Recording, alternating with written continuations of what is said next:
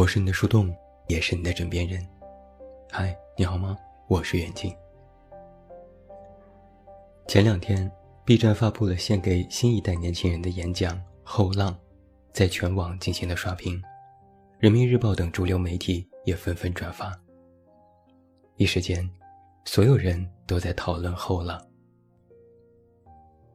视频做得很热血，呈现出一种热泪盈眶的感觉。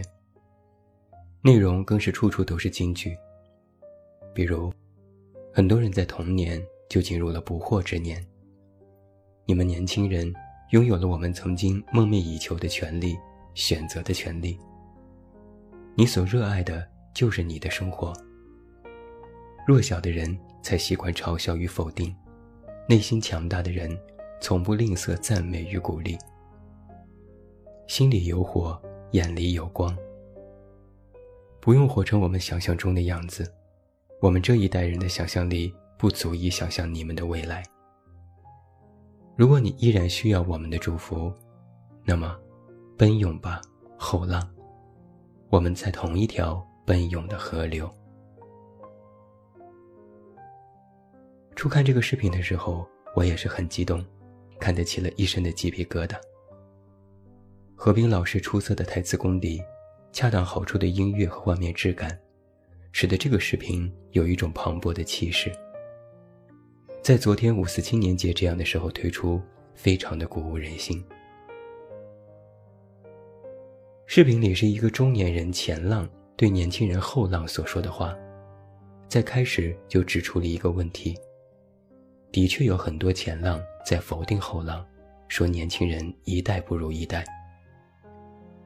那从这个角度开启这段演讲，主旨就已经非常鲜明，就是要告诉前浪们，现在的年轻人其实充满着活力与朝气，并且鼓舞年轻人继续奋力向前，勇攀高峰。这种鼓励在此时的社会大背景下的确需要。但你可能也注意到了，随着视频在网络上的快速传播，自然也有了一些不同的声音。很多人对视频内容有无法同意的地方，比如，视频当中展示的那些 B 站有非常知名度的 UP 主，还有诉说年轻人生活的句子，实际上都是一种具有典型代表性的展示。我看到很多网上人的批评，说自己又被代表了。他不完全是年轻人的生活，他可能只是有钱的、有才华的、出名的年轻人的生活。因为有太多年轻人，其实并没有活得那么光鲜亮丽，他们光是生存就已经非常的焦虑和迷茫。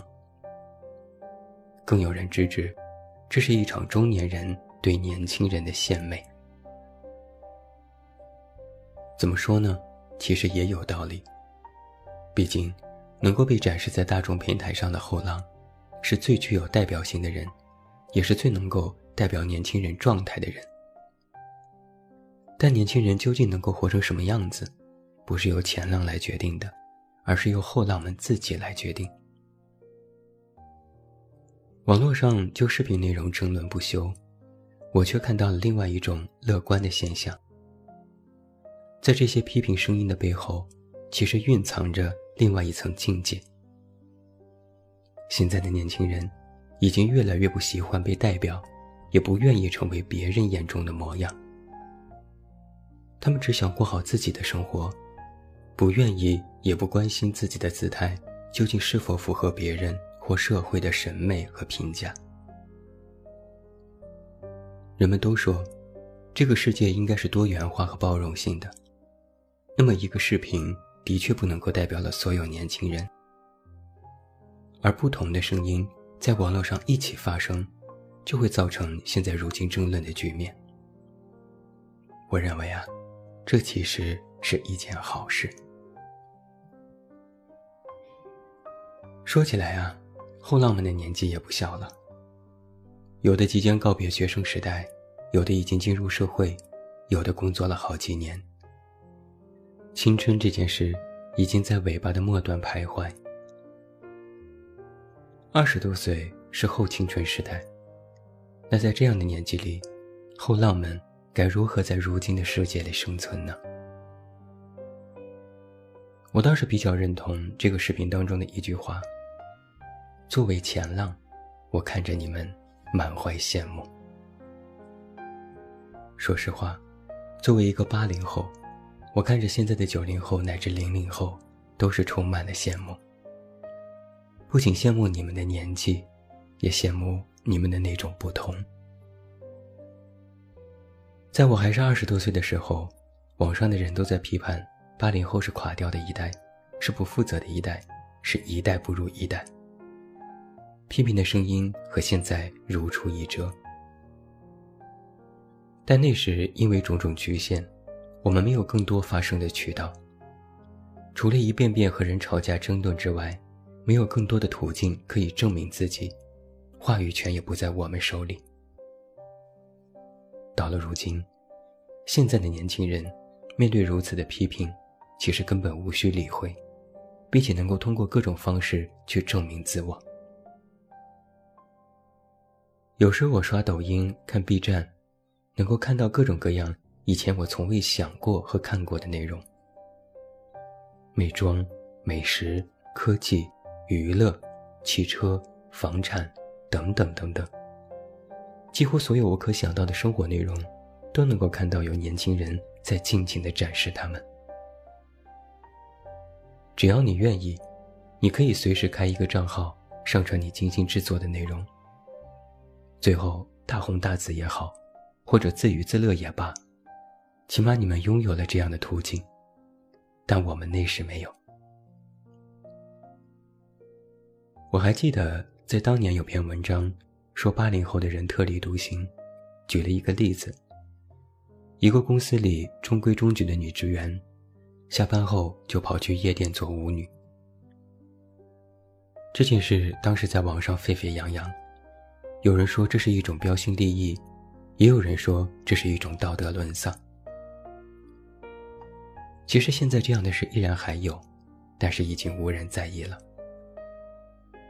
就像我公司里的某个年轻同事，白天还是穿着正装和客户沟通项目的白领，下班回家。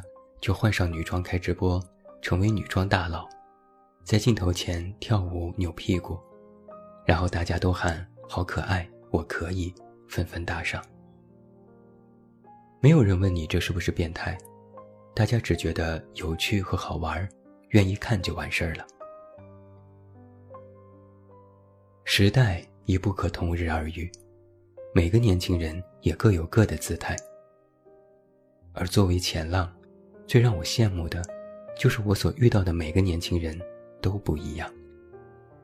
那种因为不同而迸发的精彩非常迷人，那是独属于年轻人的气息。B 站的这个演讲视频之所以会引起争议，不是内容问题，而是因不同引发的讨论。因为对于那些已经得名得利的年轻人而言，的确还有许多人依然默默无闻，也很普通。他们可能没有什么特别的才华，也没有什么格外的进取心。他们可能一辈子都会生活在小城市里，安安稳稳，如他们的父辈一样，如前浪一样。但我也曾说过，有些争议是硬币的两面，不分对错，只看角度。然而，年轻人的后青春时代，却让我看到了一种共性：是，不管你是怎样的年轻人，其实你都拥有一个同等的机会。那个机会就是，你可以通过各种方式来表达你的态度。成功有成功的态度，平淡有平淡的态度，直播有直播的态度，视频有视频的态度。你有想说的话。你有想做的事，你有可展现的东西，那么你就可以去做。如果你不想，那么你也可以去看看别人在做什么。我所认识的年轻人，比之前的几代人都更加关注自我，更关注自我的感受，更愿意通过各种途径去取悦自我。而如今的网络，也通过各种媒介和途径。去引导大众去关注自身变化，去注重个人的感受。这些，无异于都是现在年轻人得天独厚的条件。所以，我觉得，后浪漫的后青春时代，应该是关注自我成长且凸显个人价值的时代。而每一个年轻人，不管你是普通的还是成功的，都有价值。就像工号最早的口号：“再小的个体也有自己的品牌。”我一直都认为，每一种态度都有存在的必要，每一种生活方式都能够找到生存的空间，每一种小众的兴趣爱好都有它的圈子，每一个你都有价值，都是必要。这才是后浪们该有的朝气和自信。不管你是知名的自媒体人，还是经营生活的普通人，你都应该相信。你具有价值，你值得更好。生而为人啊，每个人的道路都不同，我们或许的确不在同一条奔涌的河流里，但我们最终都会汇入大海。世界共有同一片大海，只有上层的海水翻涌而来，才能被称之为是浪。有的人或许就是浪花。